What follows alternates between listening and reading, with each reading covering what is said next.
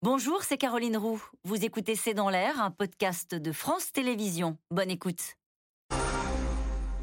On annonce des pénuries de charcuterie et de fromage. Quoi de pire pour les Français? Quoi de pire, je ne sais pas. C'est pas faux Mais, Allez-y, euh, Olivia effectivement, C'est vrai, euh, charcuterie fromage Alors sur le fromage, a priori, on attend plus euh, des pénuries sur les yaourts ou sur le- la poudre de lait pour bébé, qui sont les, les produits les plus, euh, les plus énergivores. Sur la charcuterie, effectivement, peut-être des pénuries, mais sur- surtout cette question-là, ce qu'elle sous-tend, c'est de savoir si, en tant que perte de, sa- de souveraineté alimentaire française, le- la crise que l'on est en train de vivre va pas accélérer le déclassement de la France agricole sur, le, sur le plan européen. On parle de charcuterie, on sait qu'il y a d'autres pays producteurs de charcuterie euh, euh, en, en Europe qui pourraient en profiter aussi pour, euh, pour sont prendre des parts de marché. sont à la même enseigne que nous.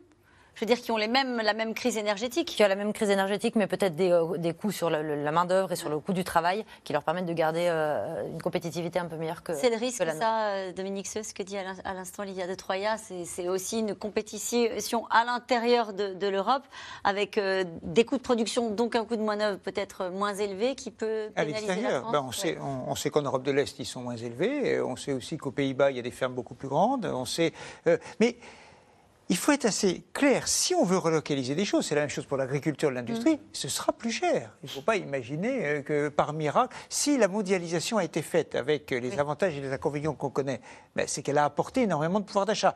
Elle a eu des effets parfois néfastes sur les salaires, les bas salaires, pas tous, et sur des emplois. Mais la conséquence de euh, remettre de la souveraineté, écologique aussi. c'est- Ouais. et, et il y a l'écologie aussi, de remettre de la souveraineté, c'est que les choses vont être plus chères. Alors on peut considérer sur euh, l'alimentation qu'il n'est pas normal qu'on consacre si peu d'argent globalement dans nos budgets à l'alimentation. C'est 15%, c'était 30% en 1960. C'est de la fin de la surconsommation. C'est de la, c'est la fin de la consommation de masse. En tout cas, euh, on change de braquet. C'est- peut-être le début de la modération. C'est Oui, peut-être le début de la modération. On se souvient quand il y avait des pénuries de beurre il y a, il y a trois ans, euh, euh, ça avait enflammé les rayons pendant des semaines. Au moment de la, de la- de la crise du Covid, la peur de manquer avait jeté tous les Français dans les, dans les magasins. Aujourd'hui, on apprend à vivre peut-être avec cette modération. Si déjà, on pouvait, si déjà on pouvait déjà réduire le gaspillage. Voilà, euh, déjà, on apprend à vivre avec des frustrations du quotidien qui sont, euh, pour le coup, peut-être pas si catastrophiques que ça dans un pays où on arrive quand même à se nourrir. Il faut être très prudent quand même, parce qu'on ne peut pas une semaine dire il y a un problème de pouvoir d'achat en France et les Français ne peuvent pas acheter suffisamment les biens dont ils ont besoin et dire après il y a une surconsommation. Donc il faut dire que ce ne sont pas forcément les mêmes. Mhm, exactement. Une question d'Henri en Gironde. Va-t-on euh, voir plus de rayons vides dans les supermarchés qu'en période de confinement? Probablement. Oui. Probablement, parce que pendant le confinement, c'était limité à un certain nombre de, euh, à un certain nombre de, de rayons. On se souvient du papier toilette, des pâtes, des œufs. Et puis c'était une cause très, très conjoncturelle qui était plutôt liée à un phénomène autoréalisateur de manquer de produits. Une fois que les Français ont compris que la chaîne alimentaire allait tenir, euh, Ils sont rassurés. ils se sont rassurés. Ouais. Là, on est sur des causes pour certaines beaucoup plus structurelles euh, et donc plus euh, sur du long terme et surtout plus larges. Une question de Jean-Pierre dans le Barin. À quand des tickets de rationnement? Il y en aura peut-être sur l'énergie? Il n'est pas impossible qu'un jour il y ait des tickets, de, non pas de rationnement, mais par exemple sur euh, la circulation en avion. C'est pas impossible. Les- Je ne sais Ouais. pas très bien ce qui est. Le- non, mais c'est pas. À de un moment, des questions de ce type-là se poseront. Lors- Lorsque le plan de sobriété avait été présenté euh, au début du, du- du mois d'octobre, on avait présenté justement la sobriété comme euh, euh, le, le- le- le moyen d'éviter les- le, le rationnement. L'étiquette rationnement, en général, c'est quand il y a un contrôle des prix. Ce qui pourrait arriver, si vous avez un gouvernement qui dit le prix de- du riz, par exemple, devient trop élevé, c'est inégalitaire, il n'y a plus que les gens qui ont beaucoup de revenus qui peuvent s'acheter du riz. Qu'est-ce qu'il peut faire du Et coup donc- blo- bloquer les prix? Ah bah, vous pouvez bloquer. Ah, ça c'est très facile, hein. c'est un, dé- un décret, je crois. Donc ça, vous pouvez bloquer les prix quasiment du jour au lendemain. Seul problème, là pour le coup, vous n'aurez quasiment plus de riz. Et donc c'est à ce moment-là, en règle générale, qu'on instaure des tickets de, de rationnement. Bon, Ouais. on n'en est pas là. On n'en est pas là. On pas là. Se rassure, Jean-Pierre, dans le Barin. Euh, une question de Martine dans les Yvelines. Depuis le temps qu'on nous dit qu'il faut moins consommer, n'est-ce pas là l'occasion de s'y mettre vraiment, Bruno Jeudi Je ne sais pas s'il faut. euh, le- le- Il y a le débat sur euh, croissance-décroissance, ça c'est le grand dada des, des- des écolos. Euh, moi, je ne crois pas qu'aujourd'hui ce soit le, le débat qui puisse s'imposer dans la situation du, du moment où on est plutôt euh, à discuter des questions de pénurie qui ont des raisons euh, qui ne relèvent pas de- des modes De de, vie. pénurie et de hausse des prix, j'insiste, parce que pour certains, le fait que les rayons soient pas achalandés, c'est n'est pas le sujet. Le- la question, c'est une flambée des prix dans la grande mais- distribution. il faut, il faut moins consommer de biens qui nuisent au climat. Il faut moins consommer d'hydrocarbures. Il faut moins consommer d'énergie fossile de manière De générale. viande La décroissance, elle doit être là-dedans. Moins consommer de viande aussi, bien sûr. Une question de Julien dans l'Hérault. Les 30 glorieuses ne nous ont-elles pas transformés en enfants gâtés? Nicolas Bouzou. Oui, bah d'ailleurs, la société de consommation, c'est une expression qui vient des, des 30 Glorieuses. Euh, L'idée, en fait, de l'abondance, elle est véritablement née pendant les 30 Glorieuses, parce qu'on était, au moment de la guerre, dans une économie de rareté, donc la guerre qui euh, euh, était. euh, Comment dire, euh, qui avait euh, succédé euh, à la crise des années 30. Donc, crise des années 30, la guerre, donc on a une grande période de, rareté, et là vraiment de rareté, avec, pendant la guerre des tickets de rationnement. hein. Et à cela succède en effet cette période absolument extraordinaire, surtout en France, qui a été le pays le plus euh, brillant, l'un des pays les plus brillants en matière de 30 glorieuses, bien plus que l'Allemagne, par exemple.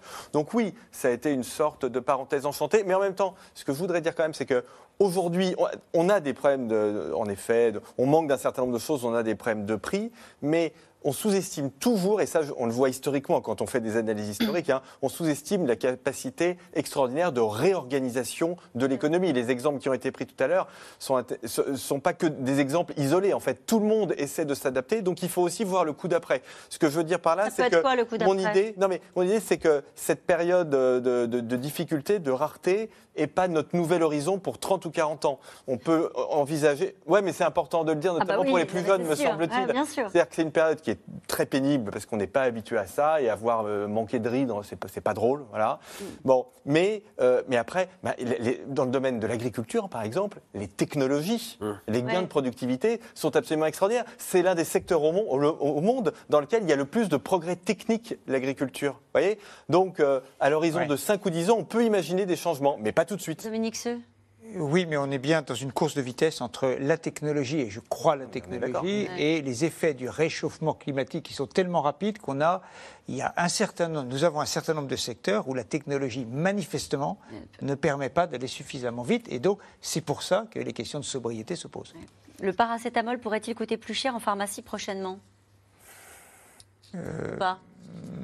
Ce, sont, ce sont des prix régulés Les prix sont fixés par les Voilà. pouvoirs publics. Donc ça, c'est une négociation. Alors oui, c'est possible. hein, c'est une négociation entre les pouvoirs publics et les laboratoires pharmaceutiques. Mais ce qu'on voit dans le dernier PLFSS, pardonnez-moi pour le cycle, Projet de loi de finances de la sécurité sociale, c'est que les pouvoirs publics sont plutôt durs euh, avec euh, les, les industriels de la pharmacie en matière Quand on de regarde le service rendu par le paracétamol, je crois que chacun peut considérer que le produit est très peu cher. Allez, Nicolas dans les Vosges, n'a-t-on pas tiré les enseignements de la pénurie de masques sur la nécessité de relocaliser nos productions Si, les leçons. Bah, les si, ont bah si, tirées. les leçons ont été tirées, mais forcément, d'abord, un, c'était il y a peu de temps que les leçons ont été tirées. Donc, euh, réinstaller des, euh, des, des chaînes de fabrication, de, euh, relocaliser des chaînes de fabrication en France, ça prend forcément un peu de temps. Euh, Dominique donnait l'exemple d'une- usine qui, qui ouvre là, mais bon.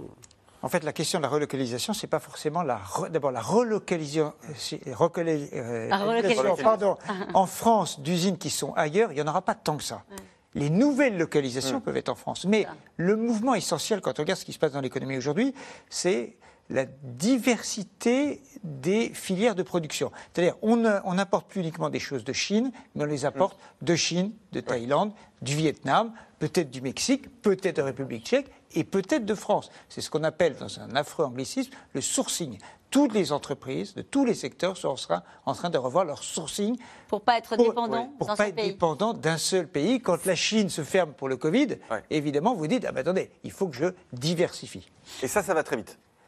C'est en ce moment que Oui. Ce, ce réarrangement, si Ça, vous voulez, ça- moi, je, suis, je trouve que oui, ça va plus vite que, à titre personnel que ce que moi je pouvais imaginer en tout cas. Dans quel secteur d'activité va-t-on avoir le plus de faillites cet hiver? L'industrie, L'industrie. les industries qui utilisent, qui Ouais. consomment beaucoup d'énergie. Industrie quoi? Chimique? Oui. Le Ah, ciment ouais, ouais. oui, La verrerie Le ciment, est Ça dépend de la taille ça. des entreprises. Ouais, Quand vous avez des grands groupes mondiaux qui continuent à avoir des prix dont on parlait Ouais. ailleurs, moins, pas élevés, ils rééquilibrent. C'est les petites entreprises industrielles Ouais. qui peuvent être en difficulté. Une question de Bernard à Paris. Nucléaire ou pas nucléaire, l'Union européenne va devoir enfin se décider, non? Bon, ça, Dominique Seux, c'est une question pour vous. Euh, elle, a déjà, elle s'est déjà décidée, puisque dans ce qu'on appelle la taxonomie, Ouais. euh, il a été décidé que et le nucléaire et le gaz étaient considérés comme des énergies de transition. Les ménages subiront-ils des coupures d'électricité cet hiver? A priori, euh, non. C'est c'est plutôt du côté des entreprises que cette crainte est là. Du côté alimentaire, on est en train de négocier avec le gouvernement durement pour que ce soit considéré comme un secteur prioritaire, comme la santé. Marc Fesneau, le ministre de l'Agriculture, l'a dit du bout des lèvres euh, la semaine dernière. Euh, mais a priori, ça, ça devrait être. euh, le secteur alimentaire devrait être prioritaire. Merci à vous tous. C'est la fin de cette émission qui sera rediffusée ce soir à 23h50. C'était C'est dans l'air, un podcast de France Télévisions. Alors s'il vous a plu, n'hésitez pas à vous abonner. Vous pouvez également retrouver les replays de C'est dans l'air en vidéo sur France.tv.